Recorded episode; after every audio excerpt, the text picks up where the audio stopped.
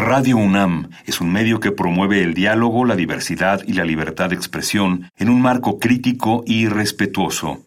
Los comentarios expresados a lo largo de su programación reflejan la opinión de quien los emite, mas no de la radiodifusora.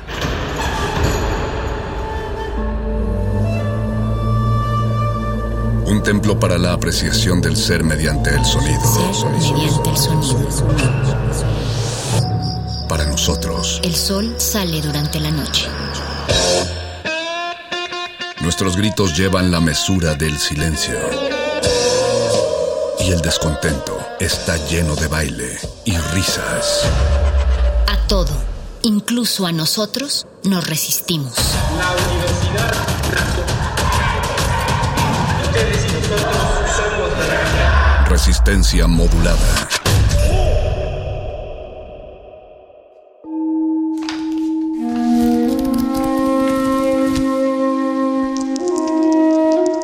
En este sótano la vida es como el Tetris. Si haces algo bien, desaparece. Pero tus errores se acumularán hasta hacerte perder. Hay quien dice que la vida solo te da una oportunidad. Aquí, siempre tendremos otra vida. El calabozo de los vírgenes.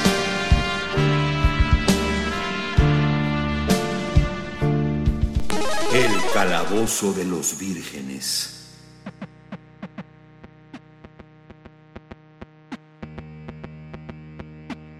Bienvenidos Resistencia Modulada, bienvenidos audiencia de Radio UNAM a otra emisión más de nuestra revista radiofónica favorita Resistencia Modulada y al momento más divertido, al punto zen más popular de este programa y por popular no me refiero a que es el más escuchado, ese lugar lamentablemente lo tiene cultivo de ejercicios, no, me refiero al programa que apoya más la cultura popular, los cómics, las películas y todas las friquerías en el calabozo de los vírgenes. Todo lo divertido va aquí.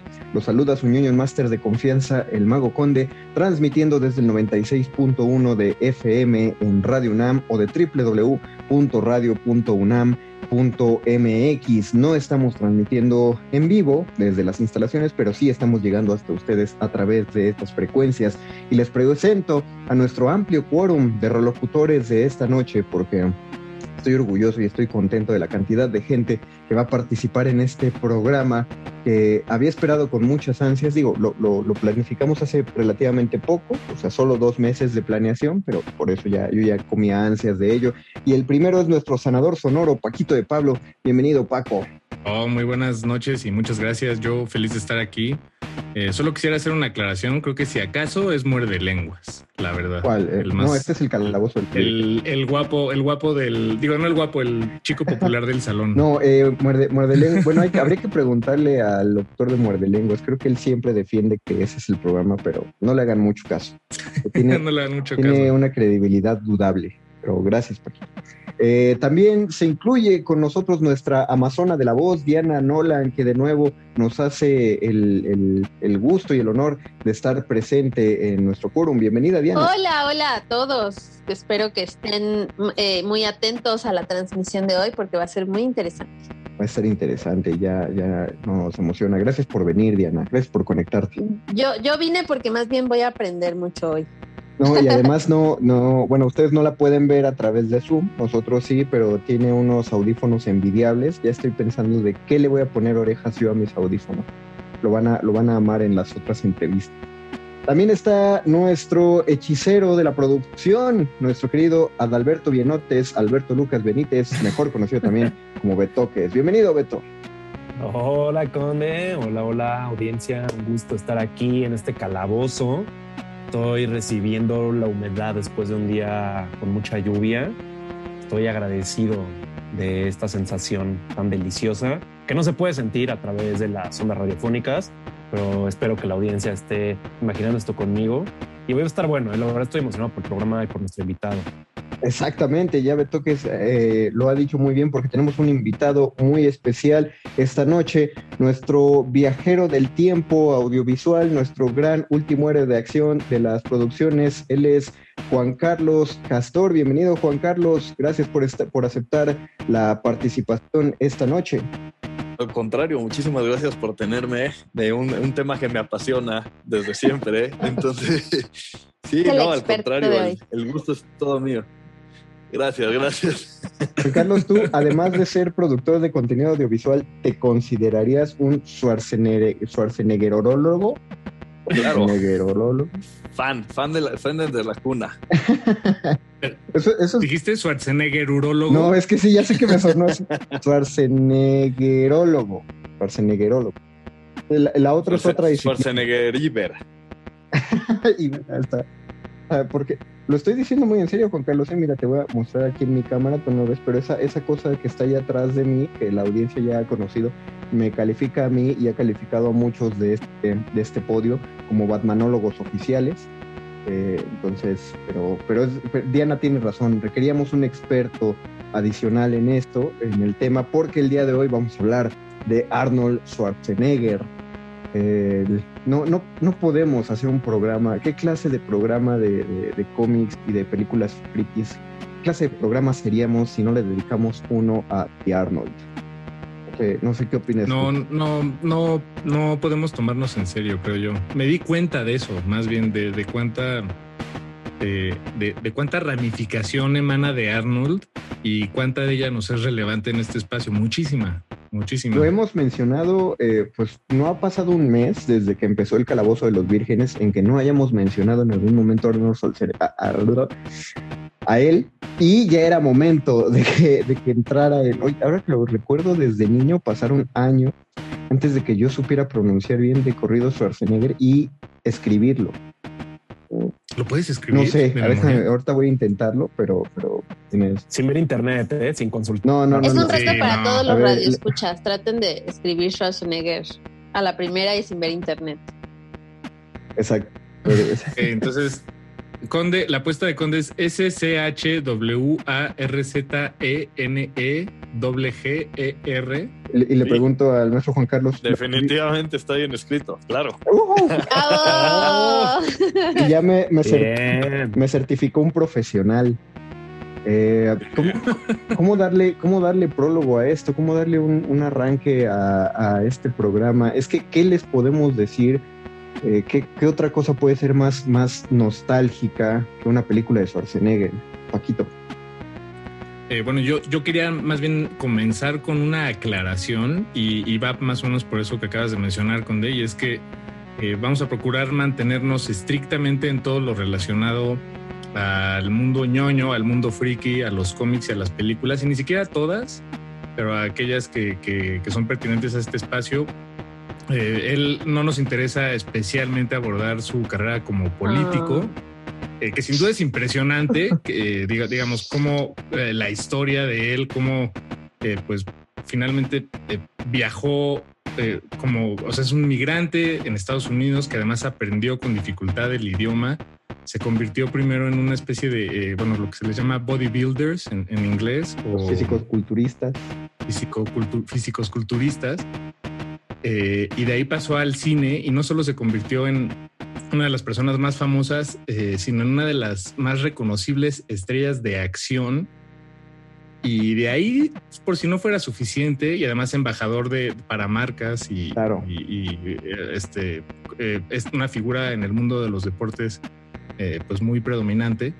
Además de eso, se convirtió en el gobernador del estado más poderoso de Estados Unidos. Es sin duda una persona muy poderosa. No quiero hablar, no quiero meterme en ese tema. Por, el simple hecho de que eh, podríamos... puede romper el cuello. Sí, no, exactamente. No, no. aparte, podemos romper el cuello porque no somos, digo, podemos hablar de política, pero no somos analistas expertos de política pero somos analistas expertos de películas y de, y de situaciones de acción y de situaciones ridículas que se convierten en situaciones de acción. Entonces, me gusta la aclaración, Paco, y creo que estoy completamente de acuerdo con ella. Eh, si, si para arrancarnos, si mencionáramos así que dijeras, em, empiezo con Juan Carlos, así que dijeras, tenemos que mencionar una película a fuerzas, la que pondrías en el top, no estoy diciendo ni la mejor ni la que más te guste, pero que dijeras, esta es la primera que tenemos que mencionar de Schwarzenegger, ¿cuál sería? Ah, bueno, o sea, definitivamente, si no es la que más me gusta, no, tiene que ser Terminator, creo que es su, su papel, ¿no? Terminator 1, o porque cuando todo el mundo dice Terminator, generalmente está hablando de Terminator 2. Claro, claro, Judgment Day. sí, pues es con la que, porque creo que la, a la primera no nos tocó tanto, fue que habrá sido 89, algo así. 84 tal vez. ¿eh? Chance, exacto. Y además no, en esa película Schwarzenegger pues no tenía líneas. Sí, es, justo por eso se lo dieron es el robot y punto. Exacto. tiene dos frases, ¿no? Y en la dos sí tiene un papel más, más cómico también en partes. Toda la interacción que tiene con, con, John Connor. Así, sí, creo definitivamente sería ese, como el papel más reconocido, más importante. Y, o sea, bueno, inclusive cuando fue gobernador, lo, lo, único que voy a hablar de eso, pues era el, el gobernator, ¿no? Entonces, Exacto. Creo que sí, eh, sin lugar a dudas es su papel. Que además lo interesante es que es su papel más bueno, exacto, yo, yo estoy de acuerdo, es de los que están, papeles que están ahí hasta arriba por, por, muchas razones, por todo lo que abarcan, pero no necesariamente está ahí por una cuestión de mérito de actuación. O sí, o sea, bueno, ese es el tema que yo quería traer especialmente a la mesa. Mira, hay, hay un... Eh, lo voy a lanzar así. Sí, a ver. Está bueno, hay, hay un uno de esos breves documentales de Schwarzenegger justamente, en el que hablan de que le dieron a él el papel de Terminator en la primera película porque iba a hablar muy poco. De hecho, corrígeme si me equivoco, Juan Carlos, creo que esas dos líneas de ese Terminator todavía se las tuvieron que doblar. Sí, creo que sí, justo, justo había leído eso. Justo porque no, no, no pronunciaba bien el inglés pero vieron que él era el actor para ese robot con una escena, que es cuando va manejando, buscando a, Sarah Connor, y el movimiento que hace con los ojos, que es como un paneo, un escaneo, donde se mueven los ojos y la cabeza se va moviendo lento junto a los ojos, que todo el mundo que estaba ahí grabando dijeron, oye, sí parece un robot. no, o sea, es tan mecánico, es tan plano y tiene la mirada tan vacía que sí parece un robot, que cualquier actor te diría, bueno, hay que saber no actuar para que eso te salga, pero probablemente también hay que saber actuar para que eso salga. No era un, no era un buen actor ahí, definitivamente, le quedaba el papel, pero creo que en Judgment Day sí consiguió otra cosa, ya, yo ya lo consideraría un actor para Judgment Day. No, eso, o sea, sí, definitivamente, o sea, creo que, digo, tampoco sin considerarlo un, gran actor, como poniendo, poniendo los nombres, ¿no? Así un Daniel Lewis, salir acá más, un más, más estudiado, pero sí, definitivamente de sus primeros papeles a Conan, eh, la primera Terminator, a lo que ya hizo en, que, fue como más en los finales de los noventas, este, mediados, sí, tiene un, un rango un poquito más amplio que ser el, ¿no? el héroe de acción con cinco líneas. Pero, pero también son papeles que precisamente, por, eh, ejemplo, Al Pacino no haría jamás. Eh, y no porque no se lo ofrezcan, bueno, digamos, o sea, no, no, lo, no lo podría hacer él, no sería... Eh, Definitivamente. Es un, saco que no le queda a él. Entonces, como que en, cierto modo, en, en, dónde está entonces el mérito actoral y, bueno, ya poniendo la barra de, esa forma, creo que mm, Arnold Schwarzenegger, eh, pues el tiempo le ha, demostrado que, fue siempre la persona indicada para esos papeles, ¿no? Eran. Y además, bueno, y los que no consiguió también que pudieron haber sido, o sea, él, pudo haber sido Superman, fue al casting. Ah, wow. Al de Hulk, a la serie de Hulk, él pudo haber sido el Hulk que, todos conocemos, aquel de... Eh, el de Lu Ferriño. ajá, exacto, el de Lu Ferriño. Eh, también pudo haber sido eh, Flash Gordon. Em, ah, wow. Y, en la primerita de Flash, bueno, la, la, ajá, en la, primera, la, de los ochentas, ajá. Y también casteó para Robocop. Entonces, digo, lo que ves, todos estos papeles pudieron haber sido él y ninguno está pues muy lejos, creo, de sus capacidades. Creo que algo tienen los 80 y, es una cosa que hay que validar, que forma parte de la actuación, es el casting. Y existe el término de miscast cuando alguien hace un papel que no le correspondía. No, tienes razón. Los, ah, si bien los personajes de Schwarzenegger eran, se convirtieron en un tipo, es decir, no, no creo que haya gran diferencia entre el soldado que hace en, Depredador al, agente secreto que hace en, en, El Vengador del Futuro, es decir, todos esos, pero pero solo podía hacerlos él. Digo, la única otra persona que podría ser de Terminator es Meryl Streep, pero porque ella puede hacer todo. pero fuera de eso, Arnold es Arnold para los papeles y él tenía que estar ahí.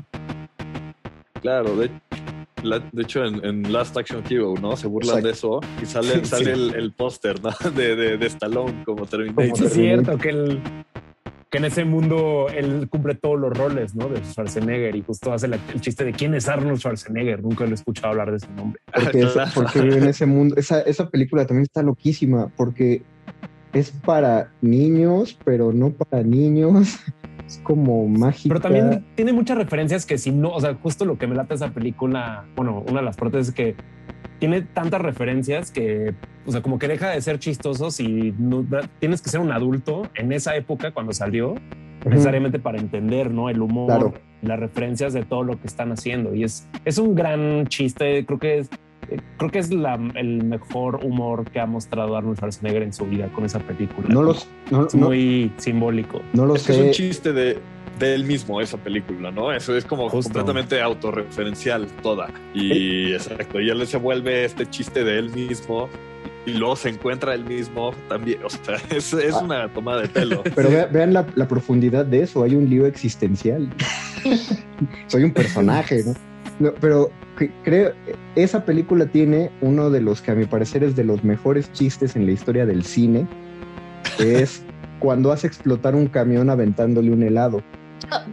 Ya en el, en el extremo de, las explosiones y, de lo, absurdo de las películas de acción, hace eso, pero yo creo que en cuanto a películas cómicas, no sería la más graciosa que tiene Beto, que es para mí más graciosa. Me voy a aventar entre dos. Las dos son las únicas películas que creo que están bien hechas, donde un héroe de acción convive con niños y es un detective en el kinder y el regalo prometido. Claro. El regalo prometido, conforme más años cumples, más desesperante, más, más te pega aquí en el pecho. Pero, pero esas dos, ¿qué opinan los demás? No, me, gusta. Yo pensé, la verdad, que una de esas dos iba a ser eh, gemelos, que también. Uf, con Dani DeVito. Pero ahí el, pero de ahí el mérito tal vez es, se lo daría al escritor oh. y a los productores que dijeron, sí, ten mi dinero. E-, este, esta este, este, combo es ganador.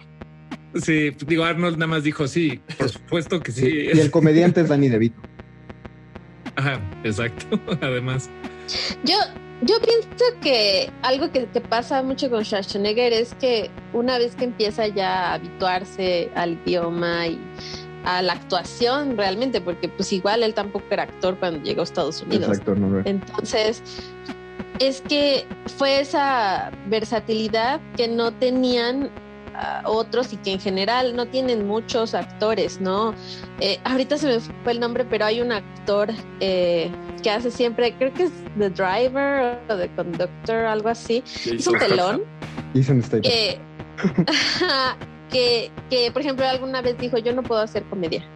Él lo, lo, lo dijo así, ¿no? Y hay, hay actores igual que vienen con un poquito de otro eh, ámbito como Dwayne Johnson, que, que, que, pueden hacerte acción, pueden hacerte comedia, pueden hacer lo que quieran. Y creo que Schwarzenegger podría, yo, yo podría pensar que es pionero en eso, ¿no? O sea, justamente esto que dices, es el héroe de acción que está con los niños y que se ríe y que puede ser el papá de la película este, de Navidad y, y lo podía hacer todo. Que, que veo, Diana, con esto que estás diciendo, cuando, por ejemplo, Vin Diesel salió en esta espantosa película que creo que le hicieron más de una a de niñera prueba de balas. Ah, chale. Vin Diesel todo el tiempo tiene este gesto de lo estoy haciendo por el varo. o sea, lo estoy haciendo porque hay productores, hay carrera, tal, pero no me encanta este papel.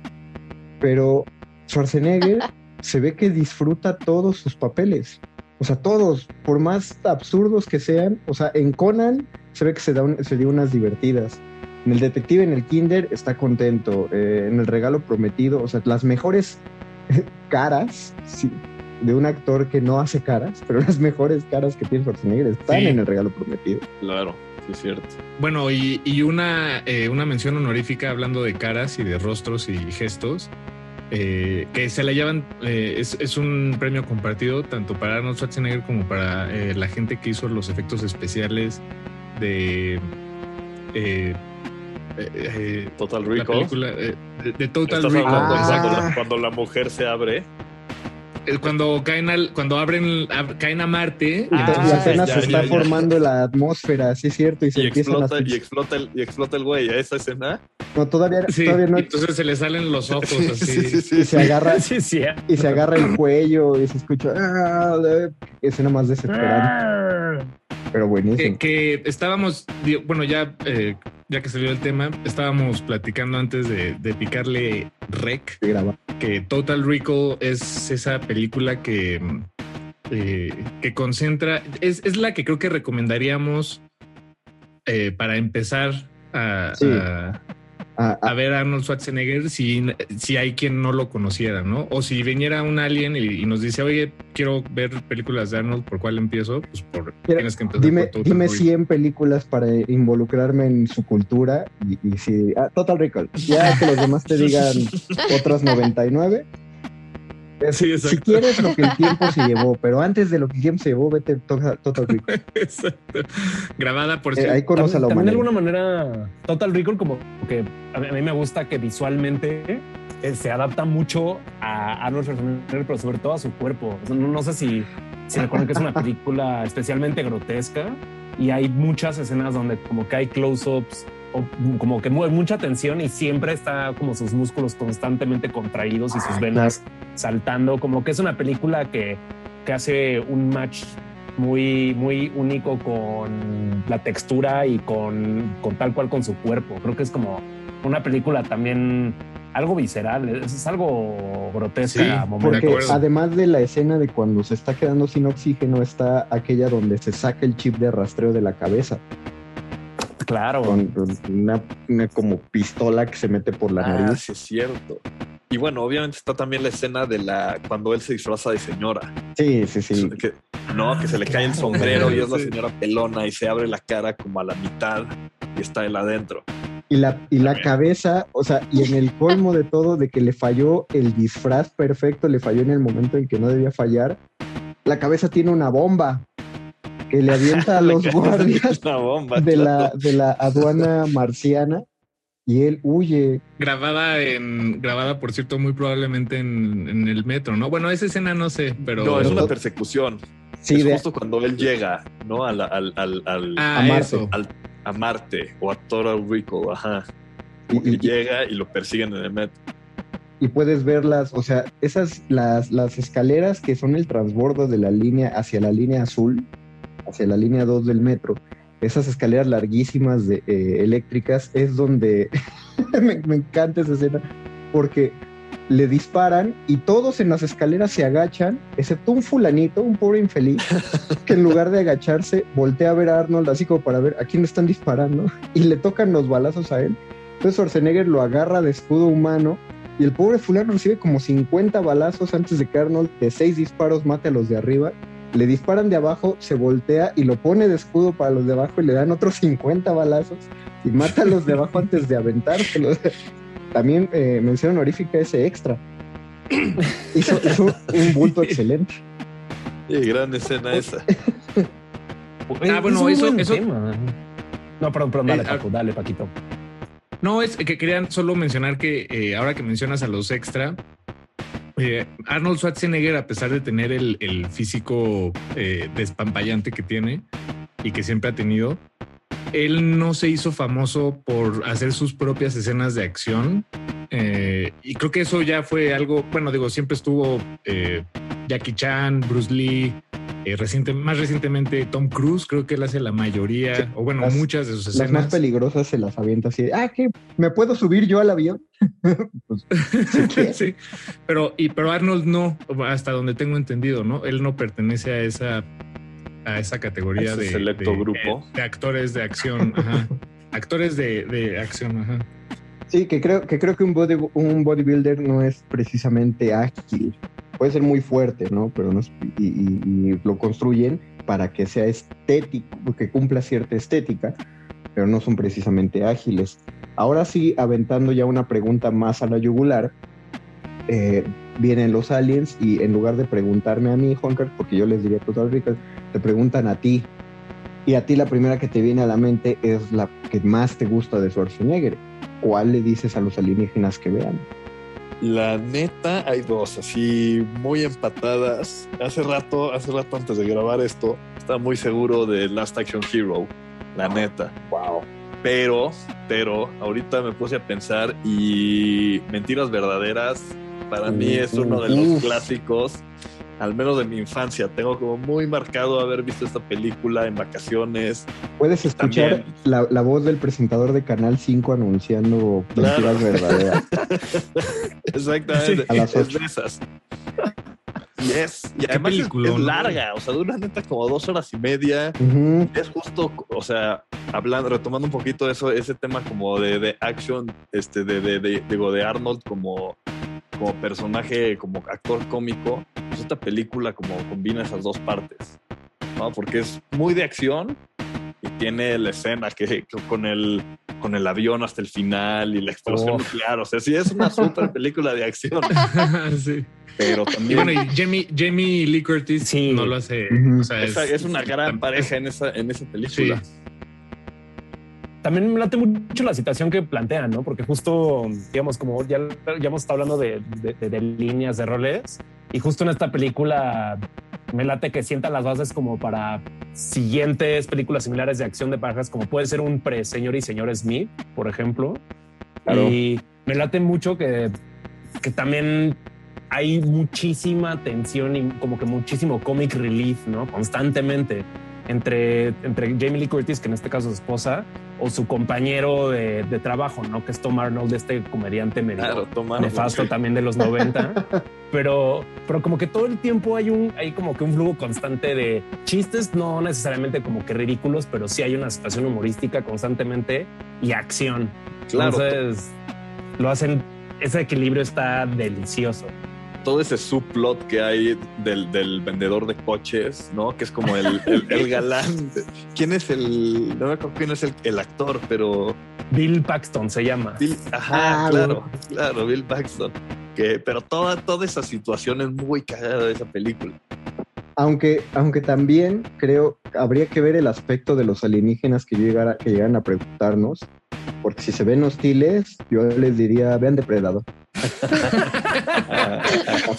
Nada más para que vean a dónde están llegando. no te pregunten para qué o qué. Exacto, pero para qué o qué quieres conocer, depredador no. Me late la idea de que en base a los aliens, de cómo vas midiendo las aguas a, su actitud. O sea, si son hostiles es depredador. Pues si son curiosos, tal vez le puedes poner como gemelos para que sepan que somos una especie que también nos podemos reproducir entre, entre mismo género, ¿no? No, no, no. Esa es la de, esa es la de Junior. Tú estás diciendo Junior. Ah, claro, esa es, la de Junior. Qué loca película la de Junior. Porque aparte, porque aparte Schwarzenegger es un científico en esa en esa película. es cierto. Ahí está la versatilidad. Eso también está loco. También en, también en la de Batman es un científico. Iba a decir lo mismo. ah, claro, el doctor Hielo, ¿no? El doctor Victor Fries. Claro, Victor Fries. Doctor, que esa, cuando vi Batman, digo, yo de niño amaba Batman y Robin. no sé por qué. Yo también. Digo, el, ahí, ahí, te das cuenta, el gusto es algo que también se ejercita. esos, trajes de Batman y Robin con pezones. no, creo que de niño me gustaba toda, toda la estética extra exagerada, que ya después se ya te diste cuenta que era muy kitsch. Pero lo que más me llamaba la atención es que en esa película vi por primera vez a dos actores que fueran más altos que Arnold Schwarzenegger. Porque cuando encarcelan a Victor Fries, y lo meten al asilo Arkham, son dos guardias los que lo llevan y son dos guardias que le sacan como 20 centímetros. Claro, se ve chiquitito, es cierto. Sí. Wow, buen detalle. Algo, algo que a mí me llama la atención de esa película es que em, el director, eh, ¿cómo se llama? Schumacher. Em, Schumacher, ajá. Em, bueno, no sé, esta, esta película siento que la hicieron en un set o en varios sets de comerciales. Eh, muchas tomas están como en cuartos oscuros, en plataformas girando, con, luces neón y, máquinas de humo. Y es como, esto es un comercial o una película no, eso, De, Batman. Pero la verdad creo que tiene, a pesar de que el tiempo ha sido muy eh, duro, duro cruel. muy, muy cruel y con, con argumentos, vaya, pues están ahí, ahí está la película, ahí están las decisiones que se tomaron, buenas y malas. Pero eh, creo que también tiene aciertos. Creo que eh, el diseño del batimóvil, exagerado como es, es eh, increíble. Y además creo que eso es algo que es una decisión con la que todos los directores y bueno, y escritores o bueno, las personas que hacen las películas de Batman con cada una de las entregas es, es una de las preguntas más importantes, creo yo, ¿no? ¿Cómo se va a ver el traje? ¿Cómo va a ser el, el batimóvil? No tiene. no, no, sigue, sigue, sigue. No, bueno, eso, y, digo, Christopher Nolan optó por darle una, eh, pues una estética un poco más eh, aterrizada a la realidad, similar a tecnología que ya existe, tecnología militar.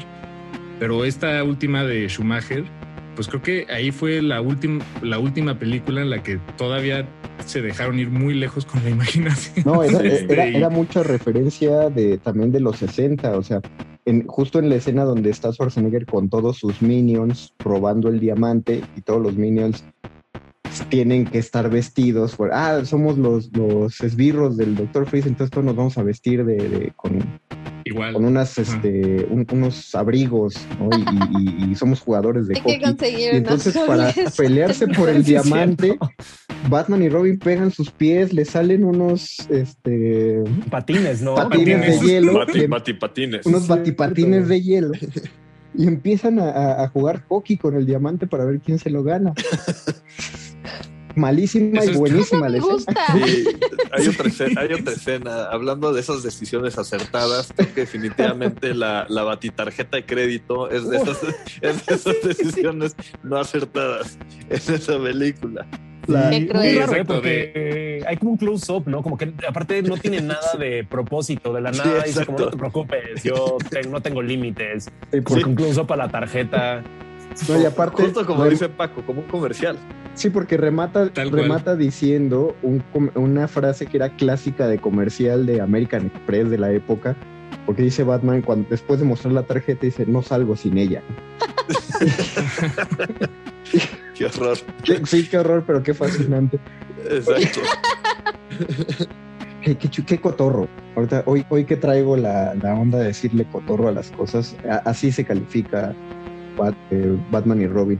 Pero yo, a mí no se me va a olvidar la sensación. Muchas películas de acción yo las conocí porque mi papá estaba empezando a verlas y yo me paraba así en la tele como para ver qué está viendo y él me decía, siéntate. Y me acuerdo que empecé a ver una que no me gustaban las de soldados, tanto porque, pues, para mi niño no, no tenían tanta trama, más que rescatar a alguien, una trama política. Cuando tenían algo que parecía político, pues era lo que me aburría. Y veo a Schwarzenegger y ahí el comando me dice, siéntate. Y yo, ah, bueno, va. Y de pronto pues, se están matando y digo, ah, de soldados. Y de pronto algo invisible empieza a atacar a estos soldados. Y los empieza a matar. Y dije, espérate, ¿quién es ese o qué? Y de pronto esa película que yo veía por primera vez, a ver de qué trataba, esa película que parecía solo de soldados, se empieza a convertir en una película de aliens. Y al final queda en una batalla de uno contra uno donde Schwarzenegger hace a uno de los mejores Rambos, porque empieza a, a, construir trampas, que aparte qué buena suerte tuvo Schwarzenegger para que el depredador cayera justo en esas trampas tan primitivas. Bueno, eh, eh, sí, tienes un punto ahí, eh, pero medio como que la película te, te, te hace notar que, que Schwarzenegger nota estas, estos comportamientos de los patrones de conducta, ¿no? De, Ajá, ¿no? bueno, nota, nota que, que este, puede que ve con la temperatura, entonces por eso se cubre de Ah, eso es buenísimo, detallazo. que no sé si el lodo te cura de la te, te, evita la tecnología térmica, pero un día lo tengo que hacer. sí, habría que averiguar. lo que me encanta de esa película, digo, bueno, me gustan muchas cosas sin duda de, eh, de Depredador. Pero me encanta, me, gusta que es de esas películas en las que todos mueren al final, menos uno. Menos uno. Tal vez. Ah, ¿Te gusta que maten a personajes? ¿Disfrutas eso? Es que, eh, pues como que, bueno, en estas, en estas películas tal vez es más predecible, pero me gusta cuando empiezas a generar apego con un personaje y de repente así de, ay, mira, ya me lo arrebataron. Puta, eso te ataca con Titan, eso pasa de tiro por viaje. claro, si está bien hecho, está, me gusta. Si es muy, si es este, eh, si está baratado, pues no. Me da Excepto el depredador. Excepto un depredador, exacto. Porque aparte te da, cuando se lo están llevando y ya, ya se autodestruyó el depredador y se lo están llevando en el helicóptero, todos hemos regresado en un coche así, en un destruidos, mirando por la ventana, el sudor y la sangre sobre nosotros. No puedes decir que Schwarzenegger es mal actor si cuando ves esa escena te transmite y dices, eh, I feel that.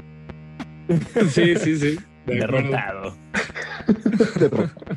Algo que quería mencionar y chance que el buen Juan Carlos, el buen Castor, tal vez creo que va a tener algo aquí conmigo que compartir. Chance vamos a tener un momento de bonding. Pero a mí, en realidad, eh, como que el, de las primeras películas que yo de chiquito vi, y recuerdo que atraparon la atención y como que sí tengo memorias todavía de eso, fue la primera de Terminator. Y como que sí me dejaron mis papás verla con ellos y como que sí me impactaba, pero más que miedo me, me impactaba la situación de, o sea, fue el primer robot, la primera referencia de robot que yo recuerdo. Es como que para mí eso es muy, muy especial, sobre todo de Schwarzenegger. Y también porque, pues, a medida que fui como teniendo, fui creciendo de, de, de, de morrito, de adolescente, me encantaban sus películas de acción. Y hace poco me eché la última de Terminator que sacaron, creo que se llama Destino Oculto en español, Dark Fate en inglés, me parece que se llama. Y hay un como cierre de ciclo con Terminator ahí que no sé si la vieron, es un poco extraño porque y un poco incómodo también porque al parecer Schwarzenegger, digo ya creo que se hablan spoilers, pero Schwarzenegger se convierte en el papá de un niño, pero él siendo un androide, sabes, como es completamente asexual, no, no puede ni siquiera como que relacionarse con personas, pero genera una conciencia y es un momento muy extraño en el cual está con Sarah Connor enfrente de ella porque él acaba matando a John Connor como el real. en una de las misiones, el real, y está ahí explicándole él de cómo es él ahora, no justificándose para nada, nada más siendo un androide reconociendo que eres el padre de un hijo y ahora se hace llamar Carl. Y eso todavía tengo un poco de problemas como asumiendo, procesando eso, pero me late mucho que, que como haber crecido viendo a Terminator y como que siempre tiene esta asociación de del el exterminador por excelencia, así la máquina perfecta para asesinar, ahora desarrolla conciencia y se vuelve como en un padre cariñoso. Te, entiendo, Beto, o sea, sí lo podemos decir con todas sus letras, es, un mal recurso. sí, Pero, pero ya ves que a mí cuando, cuando ya hablamos de una película mala me gusta jugar abogado del diablo. Y, lo, lo que diría en cuestión de eso es que desde, desde Judgment Day cuando el T-800 está hablando con John Connor y le habla acerca de su programación, parte de lo que los hace las máquinas de exterminio perfectas es que son capaces de aprender de los humanos, mm. pero en su contexto futurista solo pueden aprender pues, de batalla, todo lo que los humanos hacen, pelear contra ellos, y por eso aprende como a como a tener empatía con John Connor cuando su misión es protegerlo. Por eso tiene la frase por excelencia de los robots más parodiada de todas las caricaturas de, comedia, que es que cuando se está despidiendo de John Connor y John Connor se pone a llorar, le dice, siempre me ha llamado la atención que lloran, pero es algo que nunca podré hacer yo. Y me dice, ay, qué bonito, el robot quería llorar. qué mal se va a matar. Pero, pero, de alguna manera también creo que sí desarrolla una figura paternal, ¿no? En Judgment Day sí, de alguna manera está teniendo como que unos pequeños guiños de figura paternal para John Connor. Sí, porque... No, completamente. Porque le enseña, llega, un momento que se escucha como el diario de, Sarah Connor y, está viendo al T-800 jugar con John Connor o, algo están haciendo, es una estación de policía. Claro, le, está enseñando algo, ¿no? Y ella, y ella viene grabando, ajá. Y habla acerca de, ah, pues es que no, él nunca tuvo un padre y no sé, quizás era él. Una cosa así, dice ella. Meterle lo emotivo, que por cierto, yo todavía estoy esperando que Schwarzenegger tome el giro de Jim Carrey y alguien le diga, oye, queremos hacer una, una buena película seria de drama contigo. No explosiones, no, no balazos, abrazos, no balazos. Digo, ya está grande, ya, ya, ya se presta como para hacer los papeles que está haciendo Anthony Hopkins. No al grado de Anthony Hopkins. Obvio, antes de que empiecen a llover los tweets así de... En el calabozo dijeron que, aunque sí, aunque sí me pueden citar diciendo que Schwarzenegger es el Anthony Hopkins de las películas de acción, tomando en cuenta que Anthony Hopkins hizo películas de acción. Qué chido. Yo sí estoy listo para ese rol. a, mí, sí me encantaría ver a Arnold Schwarzenegger ya quebrándome, rompiéndome el corazón, ¿sabes? Sí me gustaría ese momento. Vamos a hacer una, una pequeñísima, un intersticio musical en esta plática. Está sabrosona, que bueno, entonces igual no, no sé si alcancemos a poner la canción completa, pero no quería que pasara el programa sin que el, nuestro experto, nuestro suarcenerólogo, ahora lo dije bien, eh, no nos diga qué, canción quieres que suene en este, en este programa, Juan Carlos. Pues mira, tiene muy buenas, eh, siento que ha estado en muy buenas películas con soundtracks chidos, pero la neta yo tenía este CD de chavito y me encantaba. el, de, el de End of Days viene la de Powerman 5000, la de Nobody's Real. es un gran soundtrack y es una gran rola.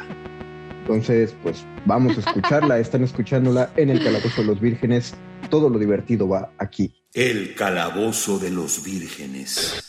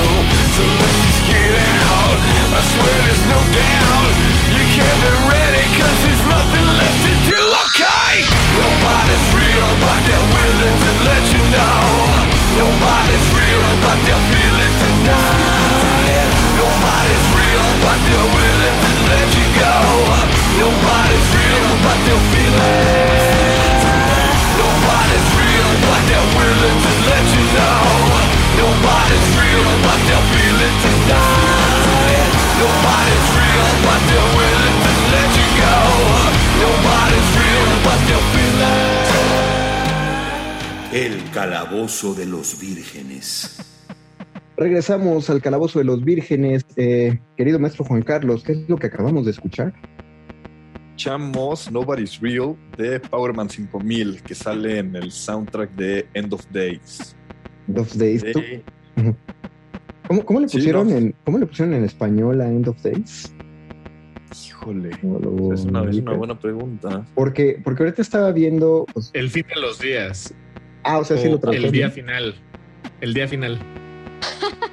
sí lo tradujeron. Lo que pasa es que es, que si algo en las películas de los 80, o sea, y estoy viendo que Schwarzenegger tiene un récord de, de, buenas traducciones. Por ejemplo, yo quería saber cómo era un detective en el kinder en inglés. Y se llama Kindergarten Cop. O sea, solo cambiaron detective por policía, pero la, la traducción no, no está equivocada. Bueno, ¿Cuál sería la traducción literal? Como la traducción de Home Alone. Ándale, sí, de Home Alone, eh, mi pobre angelito. Mi pobre angelito. de, las mejores es Erin Brockovich porque me encanta que le agreguen una, mujer, audaz. es que en México, ¿qué te iba a decir Erin Brockovich? No, pues ponle, descríbela en tres palabras. Gran one-liner, ¿eh? porque sí, sí lo es. Toda la película es muy audaz. Todos nos la supimos, nos acordamos. ¿Cuál, cuál sería la, Ajá, Juan Carlos.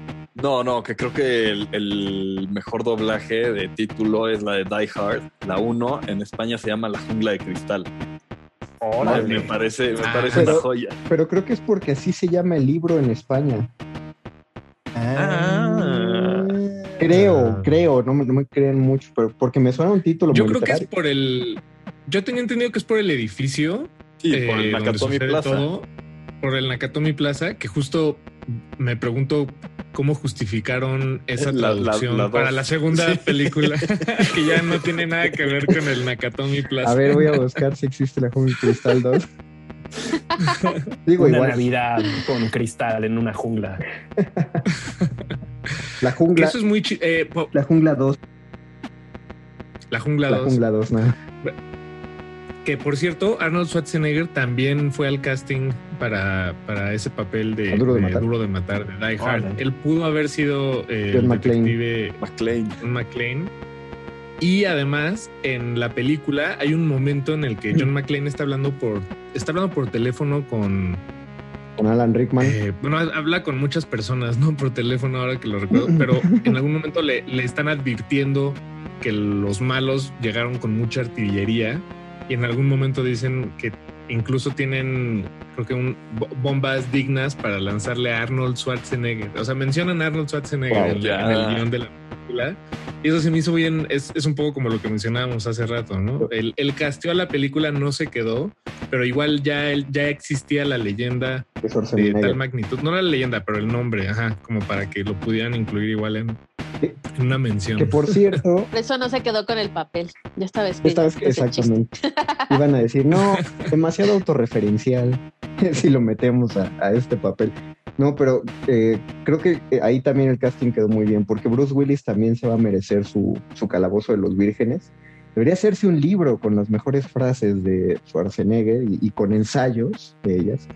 Entonces, maestro Juan Carlos, de todas las frases del amplio catálogo de Arnold Schwarzenegger, ¿cuál es tu, así la primera que te viene a la mente que dices, esta, esta tiene que ser mi favorita?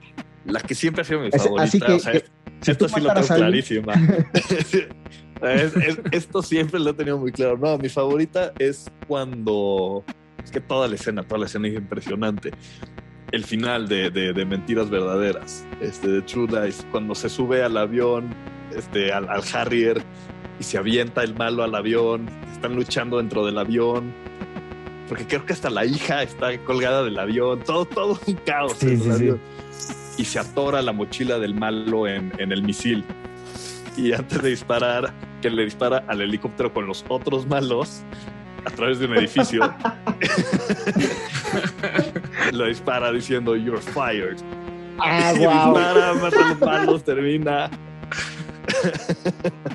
Eso, eso yo creo que es mi, mi, catchphrase favorita de Arnold. O sea, juego, juego de palabras digno de Shakespeare. Eh, exacto. Oye, Juan Carlos, ¿no crees que esa frase se la haya fusilado Donald Trump a Schwarzenegger? buena, pregunta, buena pregunta. Bueno, que, que, también fue un encabezado, ¿no? Cuando no lo religieron cuando era gobernador. no, a Trump, a Trump. Ah. A Trump cuando no lo claro. fue su fue el encabezado. You're fired. Muy bonito. Eh, Betoques, ya que tomaste la palabra, ¿tú cuál, cuál frases? Ya, ya vi a los demás que están rascando así de, ay, ¿cuál escojo? Mm. Híjole, es que sí es muy, muy, digamos, como cliché, es el recurso inmediato, pero el I'll be back a mí me encanta porque cuántas veces ya ha regresado. es como, es como un loop de chiste que se, se traspasa a otras series, a otros mundos, a otras circunstancias. Y ya está como que en, no sé, como que justo en la nueva película, bueno, la última de Terminator, Dark Fate, Sarah Connor es la que dice I'll be back. O sea, como que ya es un reciclaje muy perpetuo de chistes que de hecho me encantaría que en, tal vez en su lápida es escrito como epitafio I won't be back. Oh, qué, oscuro y triste. pero la dice. Y qué profundo te fuiste, qué rápido. pero sí la dice también en The Expendables, en Los Indestructibles. Sí, es cierto. I'll be back. For, number two. Buena, buena elección. Por number two. Paquito de Pablo. Eh, yo voy a escoger una de Comando. Creo que fue una película que casi no mencionamos esta noche. y tiene este. Esa es una de las que, eh, en las películas en las que creo que se luce más como esta figura de eh, por encima de todos, ¿no? No hay, no hay ningún villano que me pueda tocar en realidad. y en esta película acaba con todos los villanos. la la cuenta al final de a cuántas personas asesinó, este, creo que es de las, de las más altas. Esto lo estoy recordando, eh, no, eh, de, algún video que vi alguna vez en YouTube. Pero una de las frases que, hace justo antes de, soltarle unos plomazos a uno de los villanos, eh, le dice, ¿cómo estás? Y le, le dispara. wow. Pasa muy desapercibido ese momento. En inglés, o sea, en la original le dice cómo está en español. Ajá, Arnold Schwarzenegger le dice, ¿cómo oh. estás? Antes de dispararle. John Matrix se llama. John Matrix, qué gran nombre de personaje. Sí, está increíble. Cámbiate el nombre, Beto, a Beto Matrix. Beto Matrix. Sí lo haría, ¿eh? pero de por sí está difícil conseguir chamba y chance como Beto Matrix. es complicado. Yo, yo me quedaré con una, mi frase favorita, hay, un montón, y, ni siquiera voy a hacer menciones honoríficas. Eh, busquen el video en YouTube, hay uno que hace una recopilación muy buena, pero yo con la que me quedo es precisamente la de Jingle All the Way. tiene, todo de bien, es una película de Navidad, por lo tanto la tienes que ver pues, cada año, ¿no? Su hijo es Anakin Skywalker. Eh, Órale, sí es cierto. Claro. Y, hay una escena donde está él muy desesperado buscando el muñeco, entonces llama a su casa para decirle a su esposa pues, que va, va tarde al desfile de Turboman. Tiene un superhéroe, tiene un ciclo, porque aparte la primera escena de la película se repite ya en el desfile. No, no, vuelvan a verlo.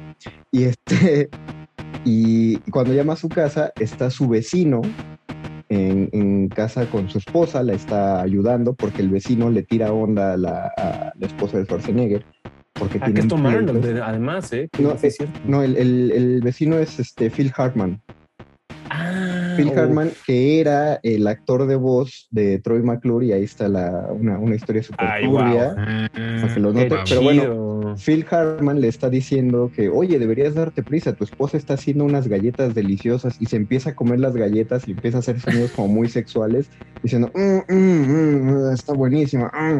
Y entonces Schwarzenegger se enoja porque él sabe que el vecino le tiró onda a su esposa y entonces le dice, put the cookie down. Baja la galleta.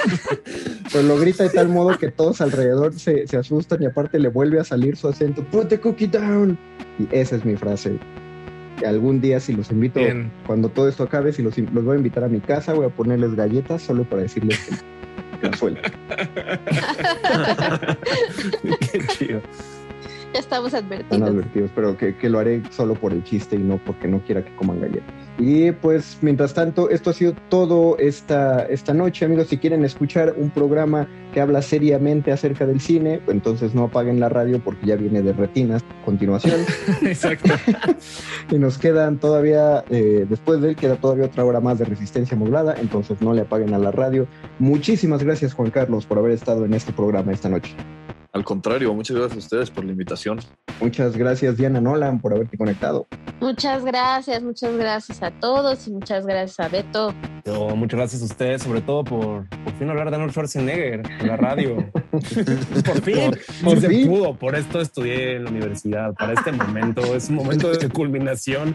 Bueno, gracias. Espero que lo haya disfrutado, querida audiencia. Gracias, Paquito. Y no, muchas gracias a ustedes, gracias a la audiencia y gracias, Ñoño Master. Muchas gracias, Paco. Gracias a toda la audiencia. Gracias, Resistencia Modulada. Nos escuchamos el próximo martes a la misma hora en el mismo canal. Buenas noches. Nadie termina un juego siendo la misma persona que solía ser.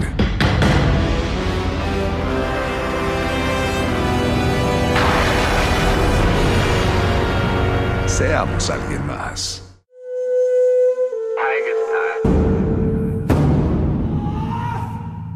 Solo hay dos momentos excelentes para ver una película. El primero fue hace 20 años, en su estreno. El segundo gran momento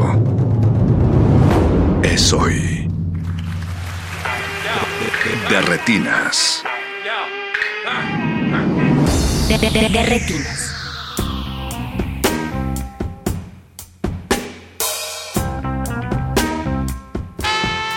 Queridos cinéfilos, bienvenidos a De Retinas, mi nombre es Rafael Paz y hoy les tenemos una función doble aquí en su cabina cinematográfica.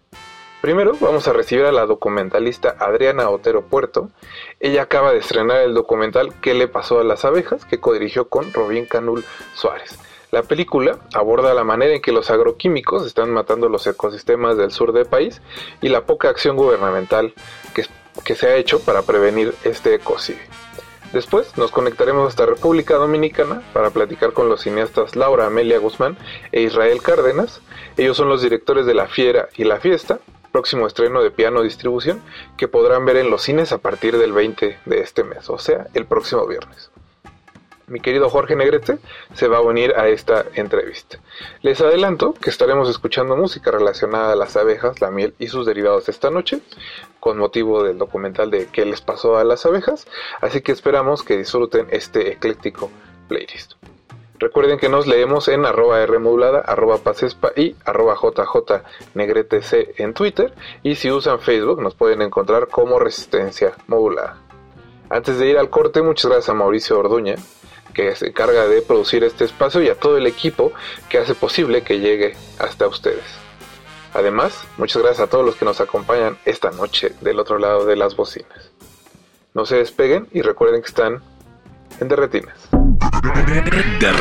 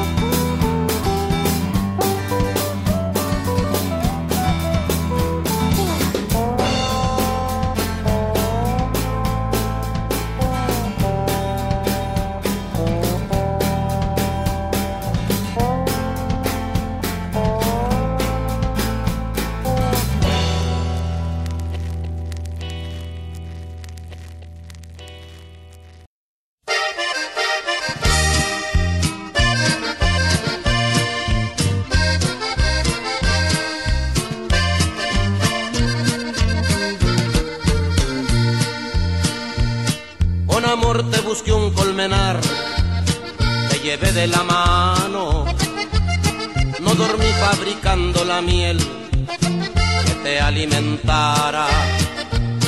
Con el polen más fino del mundo, construí tu cama, trabajaba panal por panal mientras descansabas. Me equivoqué, me equivocaba. Mientras te amaba poquito a poco me aniquilaba. Y te sentías abeja reina que ambicionabas, abeja reina, una colmena, abeja reina de oro y seda.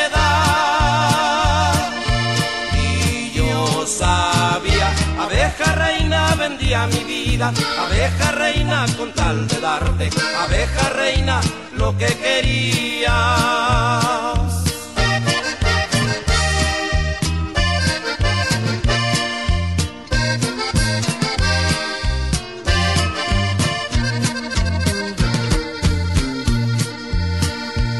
Te ofrecieron un trono mejor donde tú reinarás. Desayunas caviar con champán todas las mañanas.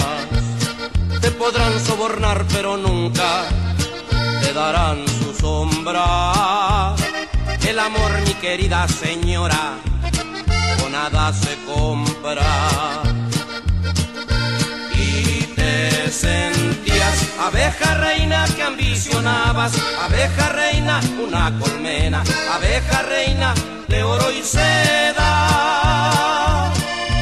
Y yo sabía, abeja reina vendía mi vida, abeja reina con tal de darte, abeja reina lo que querías. ¿Dónde estarás, amor? Te cobijará, abeja reina? ¿Dónde estarás, amor? ¿Qué te darán de cena? ¿Quién te cobijará, abeja reina?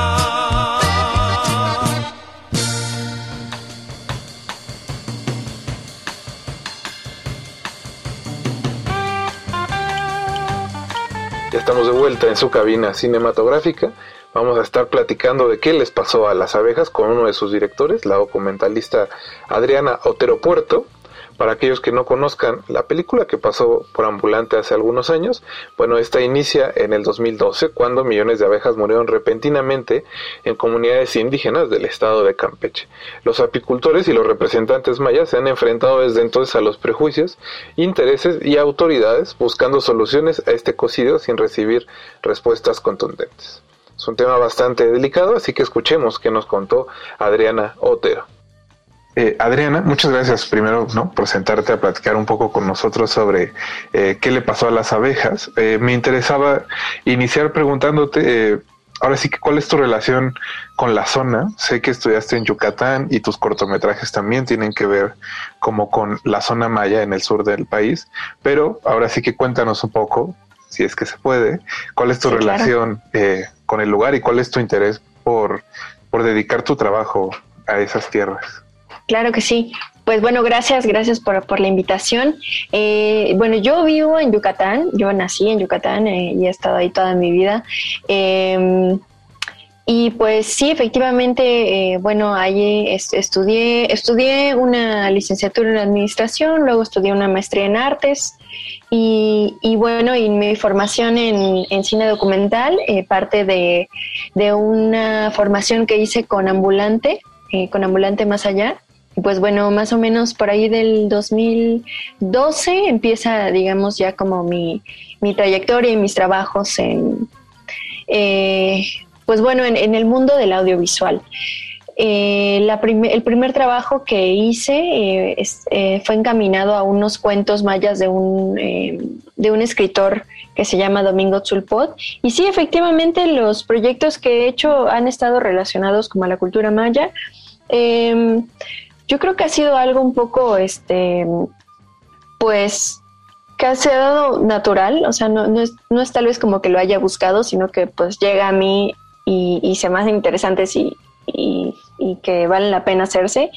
Em, entonces, pues bueno, en el, en el documental las cosas que he dirigido, que he producido, que tienen que ver con este tema, pues vienen como de un interés, em, sí, de la cultura maya, pero más bien como de... Eh, pues de, estos problemas sociales que, que, acontecen en mi región, ¿no? Creo que es, es importante también que uno hable de lo que pues de lo que también a uno le, le, pertenece de alguna forma o, en lo que convive o en lo que uno cree que hace falta por visibilizar más. Entonces, eh, pues bueno, así es que, que comienzo a hacer este tipo de, de, documentales, de proyectos. A mí me gusta mucho que mis obras tengan un sentido de, de impacto de alguna forma, o sea, desde algo muy pequeño como, como una reflexión, como producir algo en el espectador, y pues esa ha sido como mi, más o menos mi bandera, ¿no? Cada que hago un, proyecto nuevo.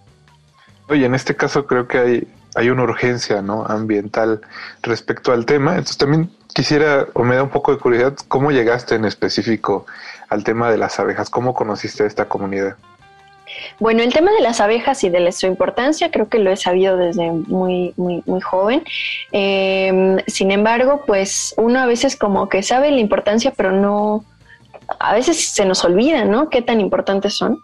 Entonces, eh, en el, a finales del 2015 llega, llega a mí la historia eh, a través de las redes sociales. Era una petición de change.org donde uno de nuestros protagonistas, Gustavo Huchin, estaba solicitando firmas. y, bueno, y en esta eh, presentación se, se relataba lo que estaba sucediendo, ¿no? Que era la muerte de millones de abejas, la contaminación de, del suelo, del agua, del medio ambiente, eh, la deforestación y, también eh, eh, pues afecciones también a la salud humana. Entonces, pues esta imagen de las abejas muertas me parecía como muy increíble, o sea, de, de pues de saber qué estaba pasando. Y, y, además yo siempre he tenido como una, un interés también por el medio ambiente, por los animales, que me gusta muchísimo. Entonces, pues de ahí como comienza eh, como el primer, eh, digamos, como impacto, ¿no? De la noticia. Eh, pero luego también, pues leyendo un poco más, pues me doy cuenta que es un, es un proceso muy, em, muy importante, ¿no? El, que una comunidad maya esté enfrentándose a un corporativo tan grande como, como Monsanto, como Bayer, pues me parecía, pues, increíble, ¿no? Pensar en, en que algo pues una comunidad tan pequeña estuviera dando la batalla a un, pues, un monstruo, ¿no? Básicamente. Eh, y afortunadamente en ese, en ese momento pues no me, no me encontraba con ningún proyecto, o sea, digamos como a tiempo completo. Entonces, eh, pues fue, es eso, son esas cosas que te llegan que uno dice, bueno, de alguna manera tengo que hacer algo, ¿no? Tengo que participar y pues qué mejor desde lo que uno desde lo que uno hace, ¿no? Desde lo que uno eh, sabe o puede hacer. Y me pareció que, una película era una muy buena manera de, hacerlo, eh, sobre todo porque era un, es un tema tan complejo que pues uno lo puede leer, pero realmente tendría que leer muchísimos eh, artículos e investigaciones para realmente comprender como la complejidad. Y a veces, eh, pues como que los medios audiovisuales permiten eh, como llegar a un espectador de una manera como más, eh, como más sencilla, ¿no? Y, y, pues hablar como de estos temas tan, tan importantes que acontecen. Eh, Adriana, ¿tuviste algún problema durante la filmación? Y pregunto, no por la comunidad, porque se nota que la comunidad te, abrió las puertas, te dejó entrar a sus casas, eh, ver cómo trabajan, pero eh, pues no sería la primera ocasión que alguna transnacional intenta, digamos, sabotear un proyecto como el tuyo. Pues mira, afortunadamente no, no, no hemos tenido ningún tipo de, pues, de, de seguimiento o o censura por parte de, pues de, ningún ningún ente, ¿no?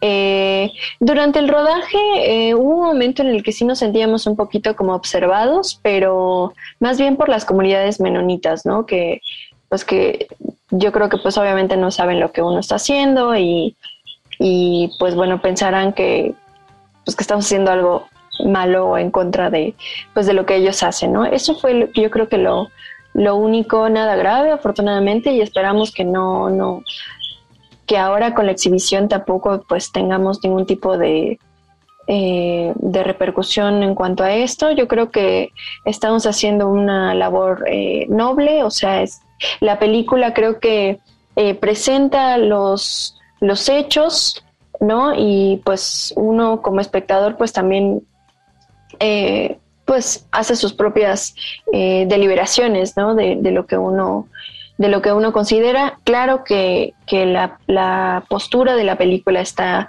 eh, desde las comunidades eh, mayas y, en la película, claro, el antagonista pues es la, es la empresa, es la... No solo la empresa, es también, es también el sistema, es la agroindustria, son los agrotóxicos, son las, pues las autoridades también que forman parte. Entonces, pues son como varios, eh, varias figuras que, que pues tienen que ver y que son innegables, ¿no? Entonces, pues bueno, pues eso, afortunadamente el rodaje fue bastante eh, pacífico y esperamos también que la exhibición así sea. Esperemos que sí. También me, daba un poco de curiosidad y ya que mencionas el tema de los menonitas, que haciendo este un poco de investigación ¿no? alrededor de la película, vi muchas notas de prensa que pintaban precisamente como un antagonismo entre comunidades mayas y menonitas, como si el problema fuera la presencia de los menonitas y creo que no es necesariamente la intención de, tu película. Sí, exacto. O sea, realmente el, la, figura de los menonitas en la película, eh, pues es, es una cuestión también de hablar del choque cultural que está habiendo entre estas comunidades que, pues, que coexisten en un mismo territorio y claro que tienen una distinta forma de, de trabajar la tierra, ¿no? De cultivar. Entonces, pues, eh, ellos al final de alguna manera también son como víctimas del sistema, ¿no? Entonces, pues, eh, sí, o sea, los menonitas no, no son totalmente los antagonistas de, la, de la película, o sea, forman parte, ¿no? como mencionaba hace un ratito, pero realmente pues los antagonistas son, es, es la empresa, o sea, son las empresas, las multinacionales, eh, los, los, las autoridades que no, que no hacen cumplir las leyes. Entonces es más complejo que, eso, ¿no? Pero, pero también aprovechamos presentar en la película pues esto, ¿no? Esta eh, cotidianidad que tienen las comunidades mayas con las menonitas y también este choque de, ideologías que es muy interesante también de, de, conocer.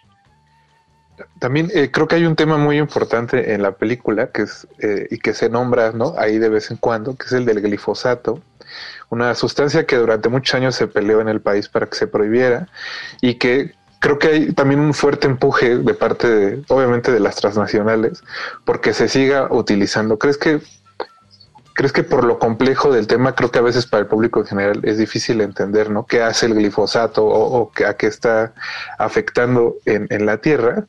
Eh, que todavía hay como, como cierto apoyo de, pues no se diría de las comunidades, porque obviamente las comunidades lo están sufriendo, pero quizás si le preguntas a alguien de la ciudad, ¿se debe seguir usando glifosato? alguien diría que sí. Entonces no sé qué piensas de ese, de ese tema. Quizá me, me revolvió un poco, perdón. No, no, no, no, pues mira, eh, sin duda el glifosato es, es, es nuestro principal protagonista de la película, o sea, todos los agrotóxicos, eh, principalmente ese, porque precisamente ese es el químico que está... Eh, pues que está haciendo todas estas afectaciones, está matando a las abejas, está contaminando los suelos, el agua. Eh, entonces, pues claro, forma parte de, esto que queremos con la película, pues tratar de, frenar, ¿no? Eh, ahora con el, con el decreto del presidente de erradicar el, el glifosato, prohibirlo a 2024, y con todos estos amparos que también han surgido eh, a partir de las pues de esta empresa de, Monsanto y Bayer, eh, pues precisamente con la película eso queremos eh, ayudar como a mostrar, ¿no? A mostrar los efectos y al por qué se está buscando esta también esta prohibición, ¿no? entonces, pues yo creo que de hecho, bueno, entre, entre nuestras, nuestras, nuestra campaña, digamos, eh, tenemos un, hashtag que estamos utilizando que es eh, glifosato nunca más. Y, pues bueno, yo creo que también esta cuestión que, pues que en esta transición es muy compleja precisamente porque se están buscando eh, los mecanismos para poder reemplazar ese producto que desgraciadamente eh, la agroindustria y, todos estos cultivos transgénicos están planeados de tal manera de que uno no pueda funcionar sin el otro. Entonces, eh, pues claro, la gente que todavía tiene semillas transgénicas no puede cultivar si no tiene glifosato. Entonces, eh, con la película también y la exhibición, queremos llegar a, circuitos comunitarios donde precisamente los trabajadores de la tierra, los campesinos puedan ver eh, pues este impacto y, que puedan empezar a buscar otras formas de, cultivo, ¿no? de, de, pues de utilización de, estos em, herbicidas, ¿no? Que sean más, eh, más orgánicos eh, y menos invasivos. Y, pues bueno, para la gente que, pues que a veces no tiene pues, ni conocimiento de, esto que está sucediendo, pues es un poco como abrir el panorama, ¿no?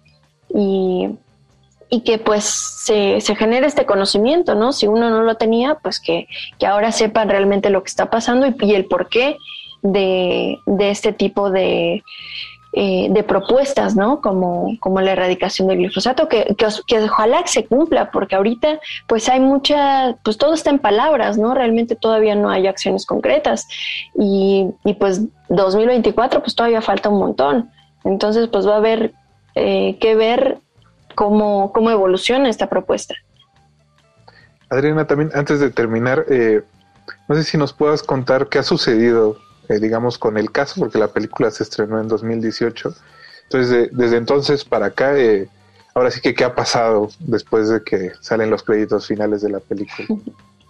Pues bueno, eh, desgraciadamente la, la, situación sigue igual, así tal cual como termina la película, así estamos ahora después de pues ya dos años de, de haber estrenado. Entonces, pues, pues eso, la película sigue vigente y y no ha pasado nada concreto. O sea, a pesar de que, de que hubo una sentencia de que se prohibía el, cultivo de soya transgénica, el uso de, agrotóxicos, se sigue sembrando, se sigue utilizando en las comunidades y las autoridades pues no han hecho nada al respecto. No hay sanciones, no hay ningún tipo de llamado de atención. Entonces, pues eso es lo que también se está buscando. Eh, pues con, con, esta conversación, ¿no? Con volver a, traer esta conversación y pues que primero que se haga cumplir la ley, o sea, si ya hay una sentencia pero no se está cumpliendo, pues que pues de qué sirve, ¿no? De qué sirvió toda esa lucha. Y luego después de que se, se haga eh, valer esta sentencia, pues ya eh, seguir, permitir que siga caminando el proceso y, y, pues continuar también platicando con las comunidades, porque eh, no, es, no es solamente la soya transgénica, ahora han llegado otros monocultivos también a la región, ha llegado el, sorgo, la palma africana, el arroz transgénico, el maíz transgénico. Entonces sí, la lucha eh, pues no es solamente con la, con la soya transgénica, sino que hay otros monocultivos que están viniendo y que traen los mismos, eh, los mismos impactos negativos. Entonces es una conversación mucho más compleja que no se termina en, prohibir o no la soya transgénica. Adriana, pues muchas gracias por la entrevista, eh, muchas gracias por conectarte y mucha suerte con el estreno del documental. Gracias, Rafael. Pues bueno, quería aprovechar también invitar a la gente a que, a que vaya a, las salas de cine a ver nuestra película. Estrenamos el 7 de mayo en Ciudad de México. vamos a estar en Cine Tonalá, eh, Cineteca Nacional, en Mérida, en Salón Gallos. Vamos a estar también en eh, en Morelos, en la Cineteca, perdón, en Cine Morelos, en la Cineteca de Guadalajara. Y pues bueno, invitarlos a, que sigan nuestra cartelera. Hay muchos otros estados que, que ahorita no, no, no, me acuerdo muy bien de las sedes, pero nuestra cartelera la pueden ver en www.abejacine.com y en nuestra página de Facebook que les pasó a las abejas película. Y pues ahí los esperamos a todos y que y también em, pues a que nos sigan en redes y a que platiquemos del tema. Muchas gracias. De retinas.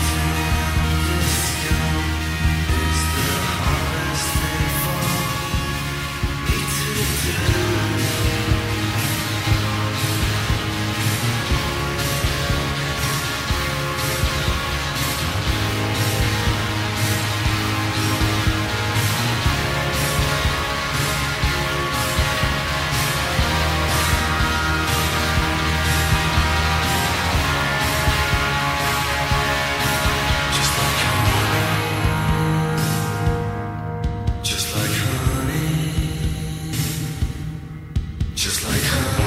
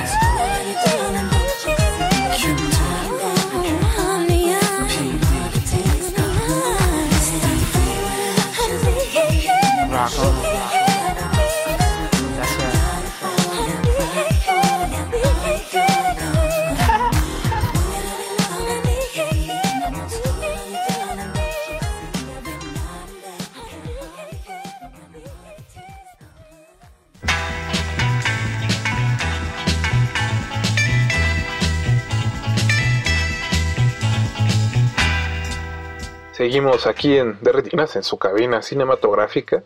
Muchas gracias a todos los que nos están escuchando. Recuerden que pueden encontrar información sobre qué les pasó a las abejas en Twitter. Ahí están como arroba abejasdoc. Ah, digo, arroba abejas-doc.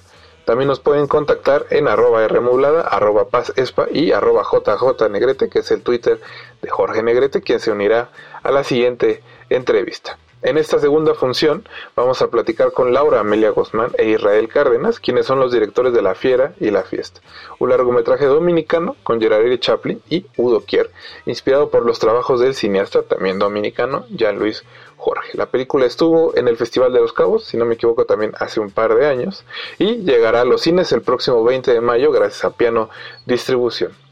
Escuchemos qué nos contaron Laura Amelia e Israel sobre su nuevo trabajo. Para en oreja están en Derretinas.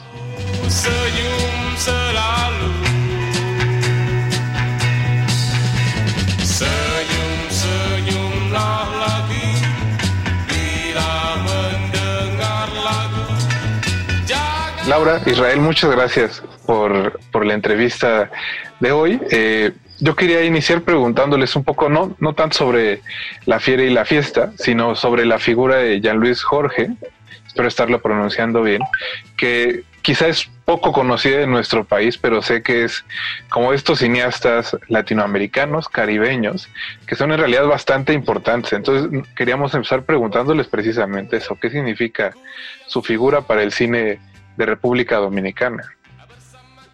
Pues Jean-Louis nació aquí en República Dominicana en el año 47, en un pueblo. Eh, y de chiquito iba al cine mucho pero cuando le tocó estudiar, eh, tuvo la, fortuna de, irse fuera del país a estudiar a UCLA y se fue a estudiar eh, ingeniería naval. Y allá en un cine club se enamoró del cine aún más y dijo, no, esto es lo que yo tengo que hacer y se cambió a escondidas a estudiar cine. Y de su corto de, de tesis lo convirtió en un largometraje llamado La serpiente de la luna de los piratas donde se, para, se metió en un cabaret a filmar eh, y lo hizo pues con el dinero de un corto y, con actores naturales, eh, gente, amigos de él, del mundo, del mundo de la noche. Él también bailaba como gogo dancer para ayudarse a financiar su, su tesis y, y, pues uno de los actores principales es un, es un travesti negro. Eh, entonces estaba bastante adelantado, era como algo insólito. En ese momento, un cineasta dominicano haciendo películas eh, en Los Ángeles, con travestis. La película le fue bien, se presentó en festivales y se distribuyó en salas en Francia. Entonces se fue a Francia para la presentación de la película y consiguió rápidamente trabajo en una discoteca mítica, digamos, el, el, el estudio 54 de, de, París, se llamaba Le Palace, el Palacio, y él consiguió trabajo como portero, o sea que él decidía quién entraba y quién no. Dice que era como el, él, él hacía el casting de la fiesta o de la película de la noche.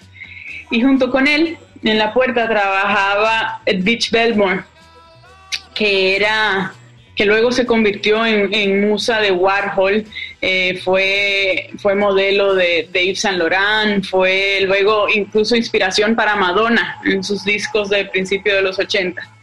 Y ella fue compañera sentimental de Jean-Louis eh, de hecho se casaron. Ella era homosexual y él también, pero decidieron casarse porque, pues, para joder, para hacer una fiesta, para hacer una fiesta grande, para tener excusas para hacer una fiesta grande. Y ahí, rodeado de ese ambiente, eh, todo el mundo lo, conocía, él era muy exótico, pues caribeño, eh, excéntrico, amante de lo kitsch, y, y, ese mundo lo apoyó para hacer un segundo largometraje llamado Melodrama. Y esa película se estrenó en el Festival de Cannes en el 76. Algo inédito para un cineasta dominicano. En República Dominicana no existía cine en esa época. Y él, a pesar de eso, pues soñaba con regresar a su tierra y de hacer cine aquí.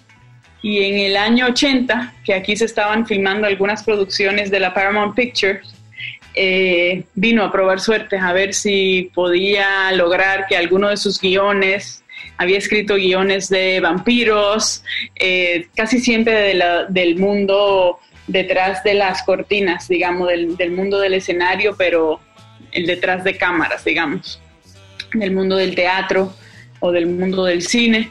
Eh, quería hacer esas películas aquí quería, quería vivir en su tierra y, llevar a cabo su visión aquí, contar sus historias desde su país. Y no, no hubo manera. O sea, aquí en ese entonces, pues era muy árido el terreno todavía para un cineasta y menos como él. Se hacían una película cada, cada tantos.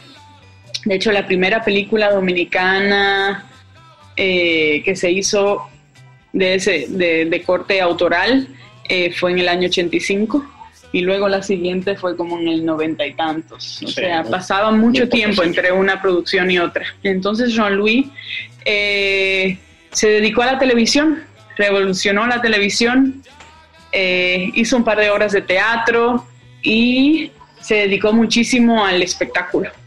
Eh, siempre, pues él trajo con él ese, ese espíritu de vanguardia, él era como embajador de ese mundo, ¿no? Eh, y, y, trajo pues todo ese savoir-faire, ese conocimiento de la vida, de las fiestas, del gozo, de la noche, lo trajo a una isla en el Caribe.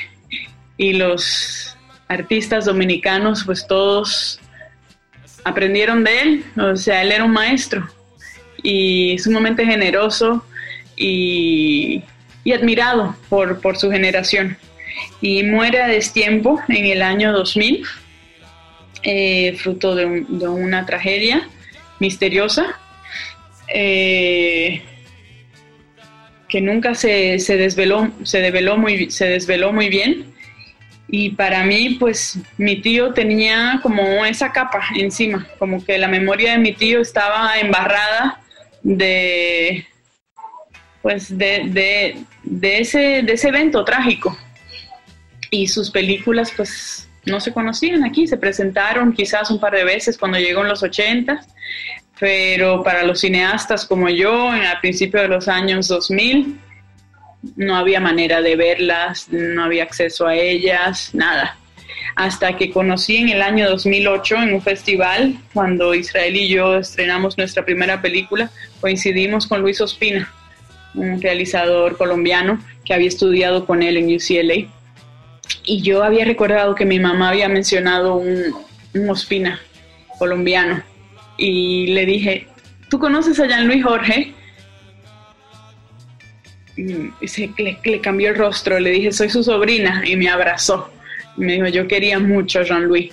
Y a partir de ahí nos encontramos varias veces, en diferentes partes del mundo, y hasta que una vez, en 2015, post, terminando una película, eh, Dólares de Arena, nos lo encontramos y nos dijo, les quiero contar cosas de su tío y póngame una cámara. Y así empezó el proyecto. Así empezó la fiera y la fiesta. Entonces, pues se me ocurrió que, podría ser como un encuentro de, amigos de Jean-Louis que se juntan, porque él empezó a conectarme con gente, amigos de él, de alrededor del mundo. Entonces, y fueron apareciendo guiones suyos que yo nunca había leído, que nadie aquí nunca había leído, o quizás sus amigos cercanos, y empezaron a aparecer en, en Europa y en Colombia y por ahí. Eh, y pues fuimos armando como ese rompecabezas fascinante de lo que era la obra de él. fuimos entendiendo la forma en la que él filmaba y en la forma en la que él encaraba los proyectos. Y pues intentamos, pues estábamos ahí metidos. Y pues nuestra peli de alguna manera pues es nuestro punto de vista, así como natural de ver las cosas, pero al mismo tiempo y, pues, en, ese mundo fantástico, ¿no? en ese terreno fantástico.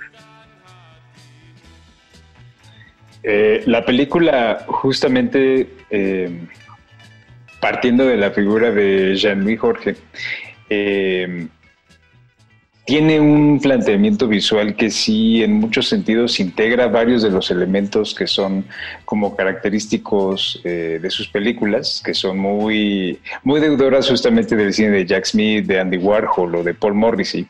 Eh, pero sin embargo existe como una distancia, creo que hasta cierto punto sana y necesaria.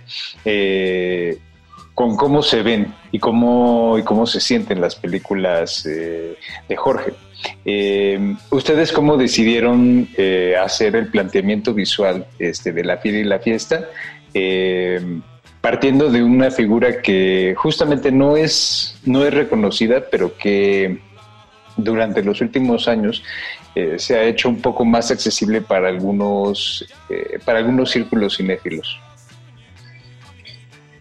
Lo primero que, que decidimos fue, digamos, intuitivamente fue no, no, tratar de hacer un documental o no tratar de hacer una película, eh, digamos, como...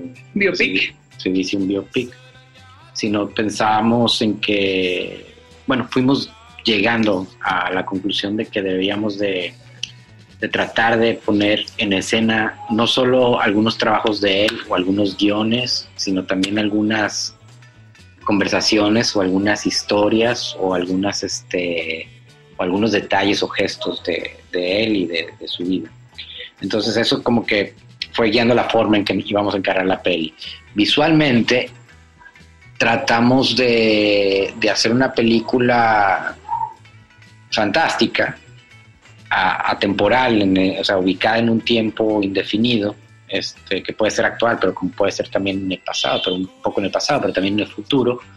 Eh, las locaciones son, si ustedes ven, son como no lugares, o sea, son este, un estudio, un tanque de agua inmenso de concreto, pero no son, sí es República Dominicana, pero no es República Dominicana al mismo tiempo. Es un resort de grama eh, verde, de golf, como, sí, como son lugares son lugares que no, no existen. Poco reales para... Para nosotros eso fue nuevo, porque nosotros venimos más de un registro documental, venimos de un registro en el que las locaciones también nos llaman y nos cuentan cosas eh, o que están muy relacionadas a los personajes. Y eso fue como el gran, el gran cambio, digamos, porque la mirada siento que sigue siendo de alguna forma nuestra mirada, el registro sigue siendo la manera en que registramos, eh, por ejemplo, Geraldine en Dólares de Arena y Geraldine en, La Fiera y la Fiesta, tenemos un acercamiento, un registro a ella parecido, pero lo que está alrededor del personaje, alrededor de, de, la historia, pues es totalmente distinto. Y eso nos dio como, creo, que nos dio como la, la certeza o la seguridad de que no estábamos copiando o que no estábamos, este, que estábamos también nosotros teniendo una voz, teniendo una mirada y quizá agregando una capa más a, este homenaje que estábamos eh, realizando, tratando de realizar. Justo creo que ahí esa, esa es la dinámica interesante de la película, ¿no? Porque digo, acepto que yo, yo no conocía a Jean-Louis, pero terminando de ver La Fiera y la Fiesta, inmediatamente me puse como a buscar, ¿no? Y vi, vi melodrama, porque en realidad creo que, que no se puede conseguir la otra película, la primera, y hay como todo este asunto en melodrama muy interesante sobre la figura de Valentino, que no es Valentino, sobre Pola Negri, que no es Valentino. Y creo que ustedes hacen algo similar, ¿no? Está Udo Kier, pero no es Udo Kier. Está Geraldine Chaplin, pero no está Geraldine Chaplin. Entonces, como que todas estas capas van creando algo que, que no sé si sea ficción o quizás sea algo más, ¿no? Eh, ahí es donde, digamos, donde uno puede entrar al juego de la película. Y hay algo, hay algo que también nos, nos, nos marcó, creo que marcó el camino. Y es que leímos, dentro de todas las cosas que había de Jean-Louis, había una entrevista en donde Jean-Louis se, se, cuestionaba el por qué el cine había dejado de ser mágico y se estaba convirtiendo en algo muy real. Sobre todo, me imagino que se refería al cine latinoamericano que estaba apenas emergiendo, ¿no? en, en los 80 o pero también venía eh, el cine italiano o bueno, haciendo este el francés. Entonces, eh, eso a mí me, en lo personal me llamó mucho la atención. O sea, como que él este, decía, concho, o sea, el cine debe conservar esta, esta cualidad mágica, fantástica, porque eso es, eso es el cine. Y eso era, él estaba seguro que eso era el cine. Y parte de, de su obra era eso, no solo lo fantástico, no solo... Eh, era homenajear el cine eh, La magia, el, kitsch, el género, era el estar manejando constantemente al cine y el estar viendo el detrás de, cámaras o el detrás de bambalinas o, estas varias capas de los personajes y de referencias eh, todo el tiempo. Y ahí es donde, bueno, naturalmente eh, nos dio eh, pues, la forma en que eh, acomodamos a los actores, estas referencias constantes al mismo cine, al mismo trabajo de Jean-Louis, al mismo trabajo de Udo, al mismo trabajo de, de Geraldine, pues se nos hizo totalmente natural, una forma de, y fue muy rico el proceso. Sí, sí, y aparte ya lo, uno planteaba las cosas y solo, solas iban sucediendo también, y eso para nosotros pues, fue, fue también rico, divertido y esa era la, idea. Es casi como que, que hubiese un tercer director, ¿no? De por sí ya somos dos, pero en este caso pues estábamos tan empapados de la manera en que Jean-Louis hacía las películas y de todo ese universo que pues era como que si hubiese alguien más ahí. Y creo que justo lo que comentaban ahorita de los personajes que son y que no son, los actores que son y que no son. Eh, está también la participación de, Luis Ospina, ¿no? Que creo que ya comentabas ahorita un poquito, Laura, respecto como a eh, la, cercanía del vínculo que existía con él. Em, obviamente, ¿cómo fue esta dinámica de ponerlo a cuadro, de que él se integrara como a este a, este juego como a este juego de la película y falleció él un poco después. No sabemos si tuvo oportunidad de ver la película terminada, este, ¿qué les pudo comentar? Pues fue a Berlín a Él fue a Berlín a presentar la película con nosotros. Él fue a verla ya. Y, y y es el embajador de la, fue em, mientras estuvo en vida, era el embajador de la película. O sea, a todo el mundo le mandaba el link, eh, a todo el mundo le hablaba de Jean-Louis. Eh, en su festival que él dirigía en Cali, eh, dejó organizada una muestra de las películas de Jean-Louis. Y nada, él murió justo antes de, que sucediera el festival, pero lo dejó organizado para que las películas de Jean-Louis brillaran de nuevo, para, que la, para no dejarlo caer en el olvido. Y él fue el que nos, o sea, como que nos, dio, nos dio ese voto de confianza, porque era, era difícil pensar en hacer una película eh, como la queríamos encarar nosotros sobre alguien que no está y sobre una figura tan pues, importante para una generación. Y, sobre una leyenda. Ajá, y él fue el que nos dijo sí. Y Ustedes pueden. Estuvo, estuvo siempre muy cerca de nosotros en el proceso. Nos acompañó cuando, en cuando le dijimos, ¿quieres actuar? ¿Vas a estar en la película más bien? Eh, fue como, wow, le dio, le dio una, yo siempre, blanco, más blanco todavía. Yo, yo siempre detrás de cámara. pero lo hizo y fue muy, muy lindo. Chicos, eh, pues se nos acaba el tiempo y creo que tienen una agenda bastante ocupada, así que Laura, quiero decir que así como Luis organizó para que se viesen las películas de Jean-Louis, eh, en Colombia hizo esa retrospectiva, pues que en la que bueno, que la Fiera y la Fiesta se estrena a partir del 20 de mayo gracias a Piano Distribución y que también organizaron una, una muestra de las películas de Jean-Louis en Cineteca en los primeros días de junio. Ah, perfecto, pues para ponernos al corriente. Laura, Israel, muchas gracias. Un saludo hasta República Dominicana y espero que estemos otra vez platicando pronto. Un placer. un placer. Muchísimas gracias. Luego.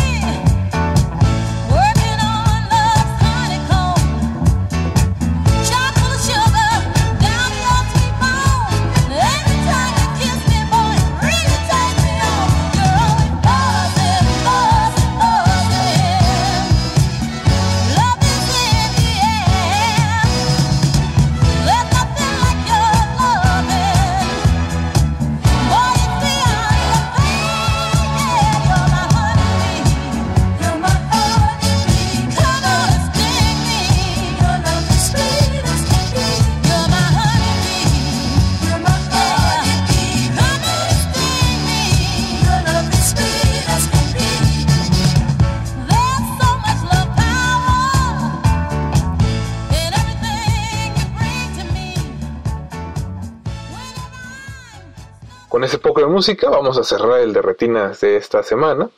El playlist de hoy, como les comenté al inicio, estuvo inspirado por las abejas, la miel y sus derivados porque recibimos a Adriana Autero para platicar de qué les pasó a las abejas. Muchas gracias a Mauricio Orduña, que se encargó de producir este espacio, y a todo el equipo que hizo posible su transmisión. Mi nombre es Rafael Paz y tenemos una cita la próxima semana para hablar de cine en De Retinas. Hasta luego. Antes de continuar tu camino, recuerda no hay películas sin defectos. Si los buscas, te convertirás en crítico de cine. De retinas.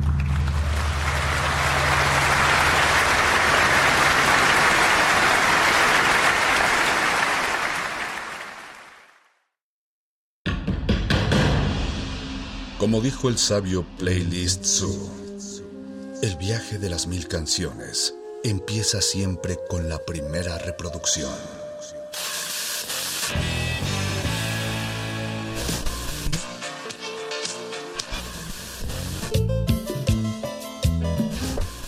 A continuación, un maestro te abrirá la puerta de su lista de reproducción. El resto va por tu cuenta. Ley listo.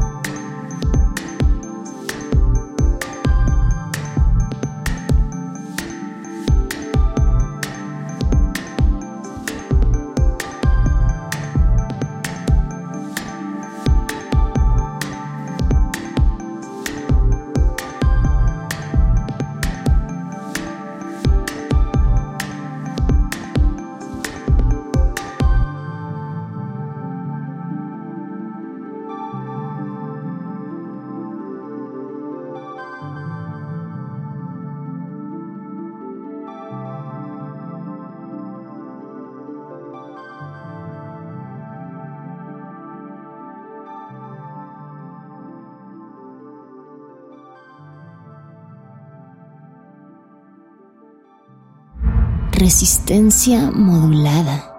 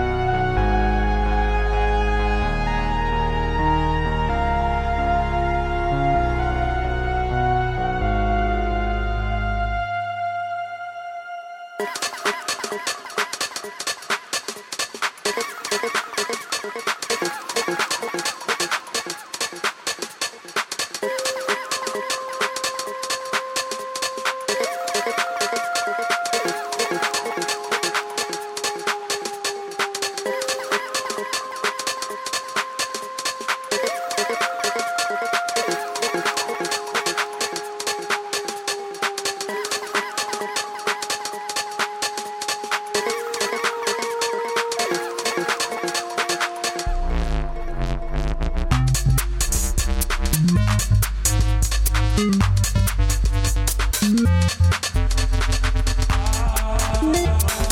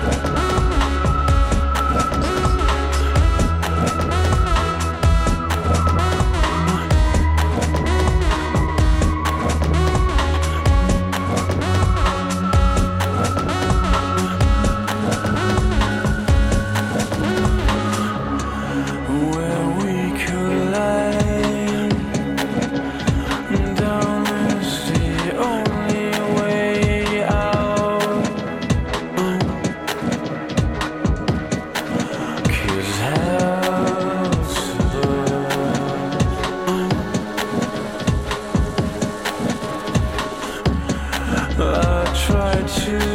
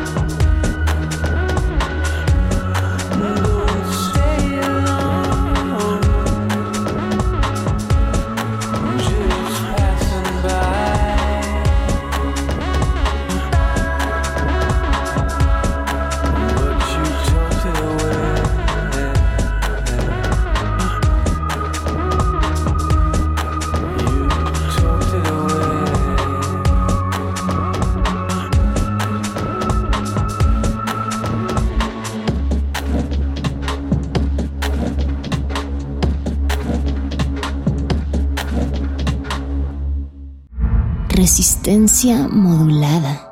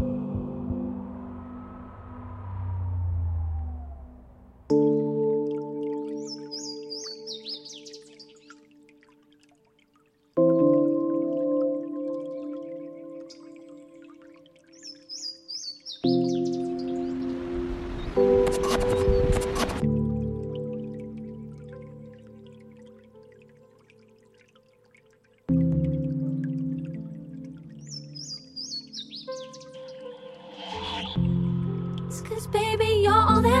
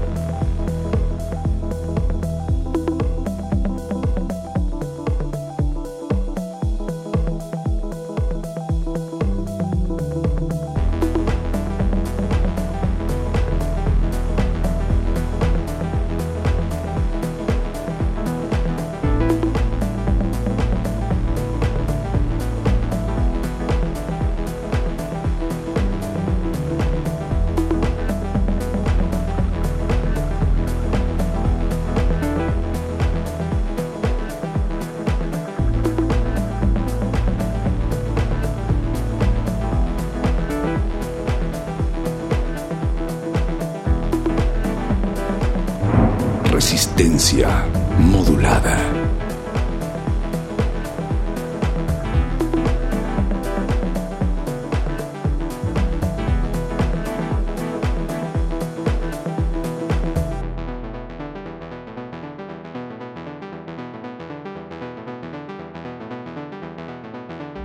Resistencia modulada.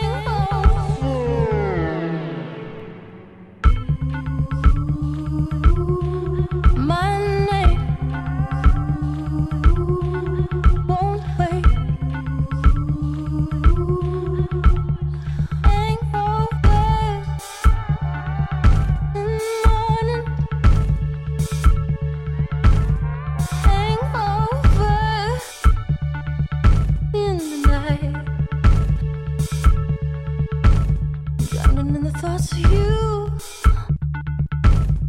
Never thought I'd be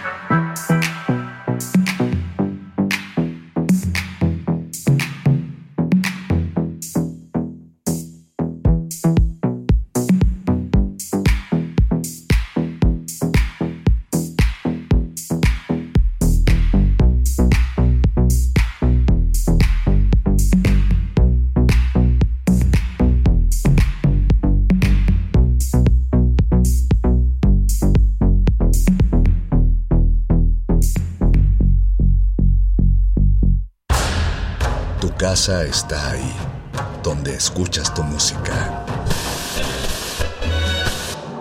Vuelve a ella. Playlisto.